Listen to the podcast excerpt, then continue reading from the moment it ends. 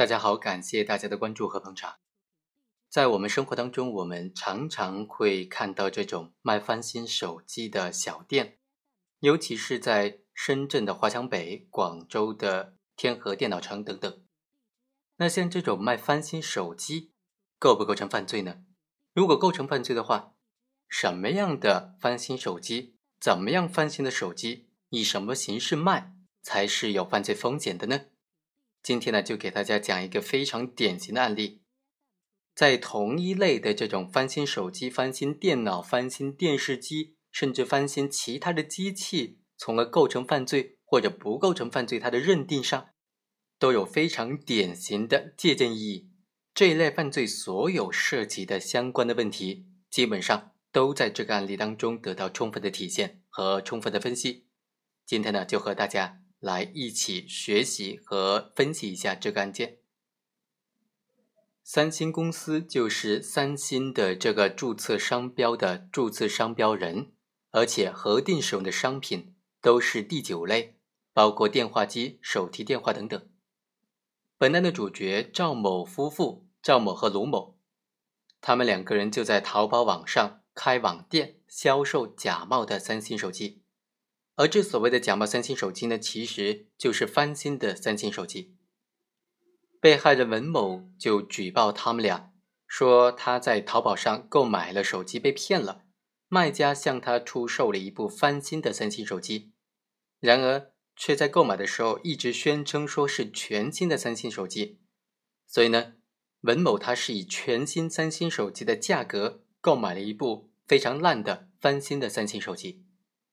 警方于是当场就查获了涉嫌假冒三星的手机二十六部，手机的这种贴标签是二十多个，快递单是二十多张。经过对比啊，现场缴获的手机上使用的商标标识，分别就和三星手机它的注册商标在视觉上基本上就一样的，足以对公众产生误导，构成相同的商标。所缴获的这些商品呢，也都是手机。和注册商标核定使用的商品是同一类的商品，同一种的商品。根据公安机关从现场查获的电脑当中提取的涉案网店的截图，可以显示，这个网店对外一直宣称说是三星美版正品新机。电脑上提取的资料，也就是赵某使用的账户交易记录显示，交易金额总共达到两百四十五万多元。根据统计，其中有一百四十人声称说购买手机的时候被商家给骗了。警方为了调查取证，就逐一联系了这一百四十多人，但是只联系到了二十五个人。剩下的销售记录当中的手机购买人员没有办法联取得联系。这一百四十多条的卖家的信息，他所宣称的都是全新的原装机，买家以为所购买的是全新机。所以呢，每个手机都是以市场价格，以新机的市场价格出售的。根据这些手机的实际支付的总金额计算呢，达到了四十六万多元。公安机关还在现场查出了顺丰快递单的存根二十多张，手机盒的标贴是二十多个。这些手机的标贴都显示是三星的各种型号的手机的字样。三星公司自己呢也出具了鉴定书，确认上述缴获的二十六台的三星手机都是假冒注册商标的侵权产品。当地的价格认证中心也出具了涉案财产价格鉴定结论书，按照被侵权产品的市场中间价格计算得出，这些二十六台假冒的三星手机，它的价值是六万五千多块钱。像这样的案件在司法实践当中是非常普遍的。这种案件，它的定性、它的定罪量刑就涉及到很多个争议的焦点问题了。首先，是销售的金额问题。本案总共查获了两个两种销售金额：现场缴获的电脑当中提取的销售记录，以及这个支付宝公司出具的涉案的网店销售记录。现场缴获的电脑当中提取的这个销售记录显示，销售的金额是两百四十五万元。这些销售记录呢，呃，就显示说，除了有三星手机还有 HTC、摩托罗拉等等品牌的手机和配件。对于这些品牌的手机是不是假冒注册商标的商品呢？现在没有其他的证据能够印证，所以现场缴获的电脑当中提取的这些网店销售记录当中计算出来的两百四十五万的销售金额是不能够作为本案当中两个被告人他定罪量刑的金额的。那支付宝公司出具的网店销售记录能不能作为认定定罪量刑的数额标准呢？这个记录啊，就包括。本案所涉及的品牌之外的其他品牌的手机的销售金额。于是呢，民警逐个和购买假冒三星手机的淘宝买家电话沟通了。买家称所购买的是全新的原装机，买家以为所购买的就是全新机，所以也支付了全部的全新机的价格。这些销售记录所记载的销售的假冒注册商标的商品，就是三星的手机。和现场查获的二十四部假冒三星手机、二十个手机盒标贴以及二十张这种快递单据是能够相互印证的。被告人的辩护人认为说，用来定罪量刑的四十六万元的销售金额是孤证，这个辩护意见就不予采信了。第二，本案的被告人一直宣称说自己在网上的销售记录啊，其实是有水分的。为了提高自己的销量，他雇请水军来刷销量。他以付款之后回复的刷销量的方式，导致存在虚假的交易。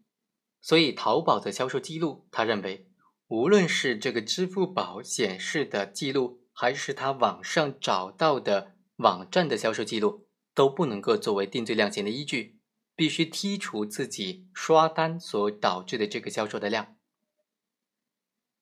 而公安机关对于这个问题啊，就逐一的和淘宝买家电话确认是刷量还是真的销售，最终能够确认的金额是四十九万多元。所以法官就认为，公安机关这种和淘宝的买家逐一确认确认的金额呢，是应当作为本案当中被告人定罪量刑的数额的。而辩护人提出说。淘宝店存在请水军来刷销量的问题，但是他却没有提出任何的证据能够证明他确实请人刷销量了，所以呢，这个辩护意见也不予采信。第三个问题是，三星公司作为被害单位，他自己能不能对于涉案的产品的真假出具鉴定意见呢？他出的这个鉴定书究竟是作为鉴定意见使用，还是作为证人证言使用，还是作为被害人陈述使用？还是说不能够作为证据使用呢？辩护人就认为，三星公司作为利益的相关方，应当回避，并且他不具备提供鉴定报告的资格。根据非法证据排除的规则，这份鉴定报告、鉴定书是不能够作为证据采信的。法院就认为啊，三星公司出具的这个鉴定书，根据刑事诉讼法对于证据种类的规定，这个鉴定书啊，它本身不属于鉴定意见。应当属于被害人陈述。作为被害人陈述，他不需要具备一定的鉴定资质，只要是被害人都可以对案件做出一定的陈述，所以这份证据是合法的，法院予以采信。第四个问题就是本案的核心问题，像这种行为人出售翻新机，但是在出售的时候却明确告知购买人，这个是全新的三星手机。像这种带有欺骗性的销售翻新机的行为，该怎么定性？罪与非罪？构不构成犯罪呢？构成什么犯罪呢？法院就认为啊，首先要来看一看商标它的功能，法律对于注册商标规定的保护它的功能法益是什么？法院就分析认为啊，商标具有识别的区分功能、质量保证功能、广告宣传功能。对于注册商标来说，商标法首先保护的就是商标的识别区分功能，也就是禁止其他人未经许可对注册商标进行混淆性的使用。而商标的质量保证功能和广告宣传功能，也是从商标的识别区分功能当中派生出来的。消费者在购物的时候，之所以要认定品牌，要认牌购物，目的是非常简单的，就是通过商标。来购买商品或者接受服务，它基本的交易心理就在于，通常情况之下，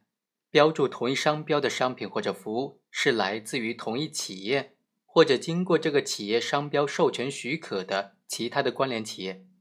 而且啊，标注同一商标的商品或者服务，它的质量应该都是基本一致或者基本稳定的。依靠商品或者服务上的商标，就可以买到自己信得过的商品或者服务。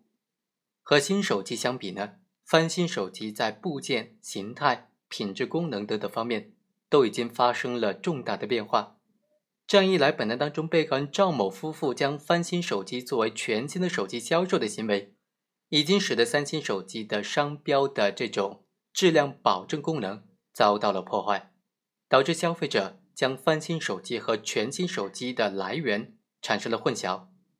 所以。将翻新手机作为全新手机销售给顾客的行为，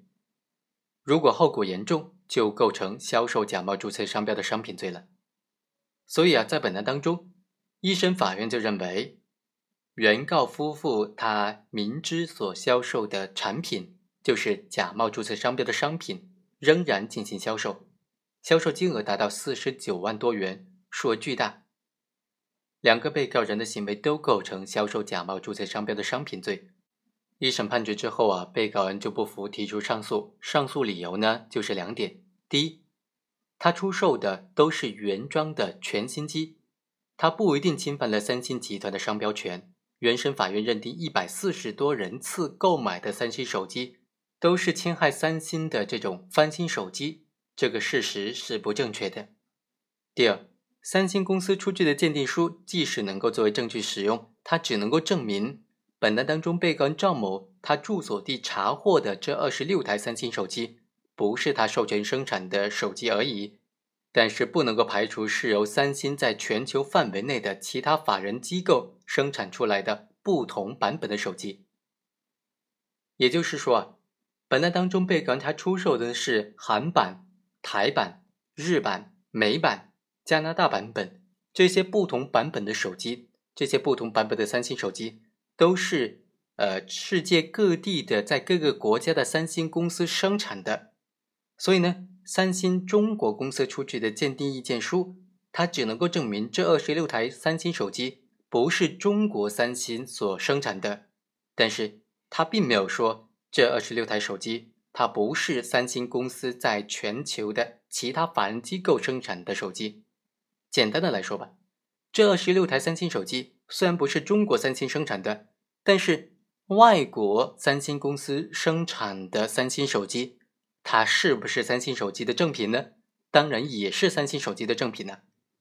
那本案当中，被告人在国内出售外国版本的三星手机，就构成侵犯三星手机的这种商标权了吗？就构成销售假冒注册商标的商品罪了吗？对于这两个上诉的理由，二审法院就认为，首先，上诉人赵某在侦查阶段的供述都已经明确的说了，他在网站上销售的全部都是翻新的三星手机，并且配套有假冒的品牌包装盒、充电器等等各种配件，包装好了之后，当做全新的三星手机出售。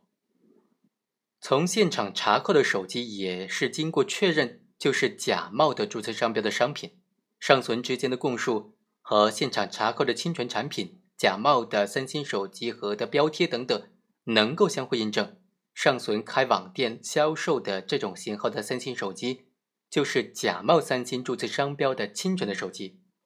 原审法院认定上诉人销售一百四十台三星手机是假冒的这种三星注册商标的手机，证据是充分的。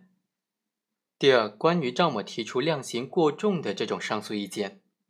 法院认为，根据刑法第二百一十四条的规定，销售明知是假冒注册商标的商品，销售金额数额较大的，处三年以下有期徒刑或者拘役，并处或者单处罚金；如果销售金额巨大，则处三年以上七年以下有期徒刑，并处罚金。